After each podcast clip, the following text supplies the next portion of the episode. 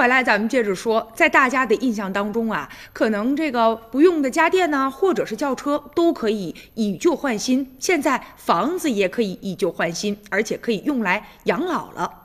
在无锡呢，就有一个老年公寓，从去年开始啊，推出了房屋以旧换新的一个政策，引起了好多呢购房者的关注。比如说，有一对呢六十多岁的老人家，他们呢有一套九十多平方米的房子，想换一套啊适合养老的住宅。可是呢，经过评估了之后，发现原来的房子价值呢大概是在八十多万元，他们相中的这套适合养老的房子呢，面积是七十多平方米，但是是精装房，价格在一百二十万，所以。所以呢，就通过这种以旧换新的方式，只要多增加四十多万元的房款，就可以住进去了。而且整个过程啊，非常的方便。老人说了，假如我找到中介的话，首先要把我的房子卖出去，而且我再要买到合适的房子，这中间的过程啊，我们老两口肯定是受不了了。而且现在呢，交给他们统一的进行处理，我们省心，价格呢也比较明确，也就是说大家比较公平，谁也不吃亏，谁也没占便宜。现在目前呢。这个目标的客户啊，除了像这样的老人之外，